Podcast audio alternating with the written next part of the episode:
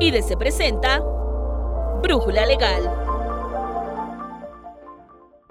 ¿Sabías que tienen naturaleza de exportación las diversas enajenaciones de mercancías, cuya entrega material se realiza en territorio nacional y que éstas no se llevan físicamente a la aduana, debido a que el trámite es documental? En este capítulo hablaremos de las operaciones virtuales en comercio exterior. Soy Nancy Escutia y te invito a quedarte con nosotros. Nos encontramos con la editora de la sección de Comercio Exterior de IDC, Irene Vega. Bienvenida. Para iniciar, ¿qué son las operaciones virtuales? Buenos días, Nancy. Te comento, en comercio exterior tenemos ciertas operaciones que se consideran virtuales porque no es necesaria la presentación física de la mercancía ante la aduana. Pero se les da el tratamiento de exportaciones e importaciones de manera documental. Esto es, aun cuando la mercancía físicamente no sale del país y tampoco ingresa físicamente a territorio nacional, la exportación e importación queda registrada en pedimentos que se tramitan ante la aduana. Esto a través de la persona encargada por el contribuyente para llevar a cabo el despacho de las mercancías, pudiendo ser el agente aduanal o la agencia aduanal.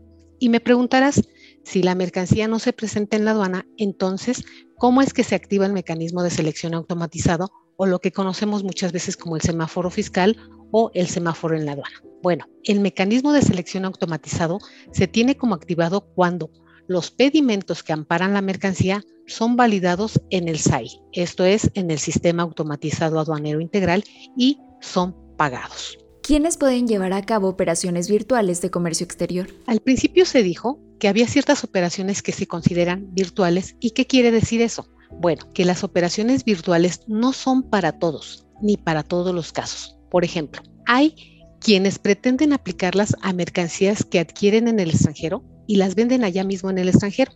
Y como la mercancía no entra ni sale de territorio nacional, quieren solicitar pedimentos por esas mercancías. Ojo, las operaciones virtuales en comercio exterior aplican a mercancía que se encuentra en territorio nacional y solamente pueden llevarla a cabo aquellos contribuyentes que establece la autoridad en las disposiciones correspondientes y en los términos apuntados en esas disposiciones, la ley aduanera y las reglas generales de comercio exterior vigentes, entre ellas. Bueno, entre esas personas que pueden realizar operaciones de este tipo están las empresas con programa IMEX y las empresas con programa de comercio exterior, las ESEX. También aquellas personas con autorización para destinar mercancías al régimen de recinto fiscalizado estratégico, también las empresas de la industria automotriz terminal o manufacturera de vehículos de autotransporte o de autopartes para su introducción a depósito fiscal. Y también pueden llevarla a cabo proveedores nacionales. ¿Y cómo se pueden llevar a cabo esas operaciones virtuales? Se pueden llevar a cabo en las transferencias de mercancía en territorio nacional permitidas. Esto evita la salida física y entrada posterior de la mercancía a territorio nacional. Por ejemplo, una empresa IMEX que tenga mercancía de importación temporal propiedad de un extranjero y éste le pide que le envíe esa mercancía a otra empresa con programa IMEX, ¿para qué? Para que ésta le haga un proceso adicional a la mercancía. Ese es un caso de una transferencia. Pero también se pueden llevar a cabo operaciones virtuales para considerar como exportación a cierta mercancía cuya entrega material es en territorio nacional, así como lo escuchas Nancy. Esto para efectos del IVA. Por ejemplo, si tú eres un proveedor nacional y le vendes a un residente en el extranjero mercancía nacional o nacionalizada y este, el extranjero, te ordena que le entregues la mercancía en México a una empresa mexicana IMEX, ¿para qué? Para que ésta le haga un proceso adicional a la mercancía. Pues bien, en este caso, la venta que le haces al extranjero se considera una venta de exportación. En este último caso que mencionas, ¿cuál es su relación con el IVA de exportación? Bueno, que las operaciones virtuales otorgan la naturaleza de exportación, claro, los casos permitidos, ¿eh?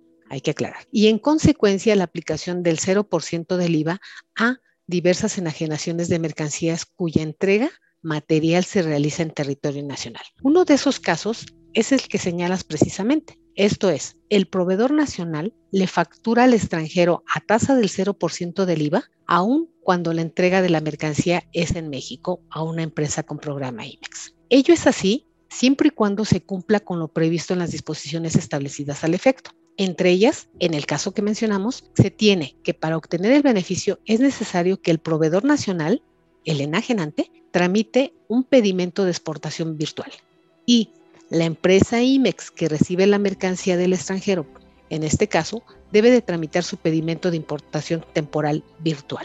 ¿Cómo es que se consideran exportadas o importadas virtualmente las mercancías? Precisamente es con los pedimentos respectivos que se tramitan ante la aduana. Esto es, en el entendido de que la mercancía se encuentra en territorio nacional y ésta no saldrá del país, estará lo siguiente. Quien transfiere la mercancía o enajena la mercancía debe tramitar el pedimento que ampare el retorno o exportación según se trate. Y quien recibe la mercancía debe tramitar un pedimento de importación temporal de introducción a depósito fiscal o a recinto fiscalizado según corresponda. Ahora bien, los pedimentos no deben solicitarse a la agente aduanal cuando uno quiera, no. Los pedimentos deben de tramitarse según lo establezca la autoridad y tomando el caso de las ventas al extranjero con entrega material a una IMEX, tenemos que el pedimento de importación temporal virtual se tramita el día en que se efectúa la transferencia y el pedimento de exportación virtual se debe tramitar a más tardar el día siguiente al que se hubieran transferido los bienes. Cabe aclarar que los pedimentos también pueden tramitarse de manera consolidada, esto es, semanales o mensuales. Los pedimentos semanales son cada semana, los martes, y comprenden las operaciones de lunes a domingo, mientras que los mensuales son durante los primeros 10 días de cada mes e incluyen todas las operaciones realizadas durante el mes inmediato anterior. Y finalmente, ¿cuáles observaciones o recomendaciones harías sobre este tema de interés para los suscriptores? Bueno, para quienes hagan o vayan a realizar este tipo de operaciones, deben de tomar en cuenta que no solo deben de contar con los pedimentos, de los que ya hemos estado hablando. También deben de contar con toda la documentación que acredite las operaciones realizadas bajo esta figura o facilidad. Entre ellos te puedo señalar que tengan presente los contratos de compraventa, sobre todo por aquello de que el extranjero les ordena la entrega física de los bienes en territorio nacional, entre otros términos que apunta el mismo contrato. También están los comprobantes y que tener cuidado que estos comprobantes por las enajenaciones cumplan con requisitos fiscales según los se establezca. También se debe de contar con aquellos documentos que acrediten la autorización para operar, ya quedamos como empresa IMEX, como empresa ESEX o la autorización respectiva en el caso de los recintos fiscalizados estratégicos o de las empresas automotrices. También se recomienda tener los comprobantes del transporte de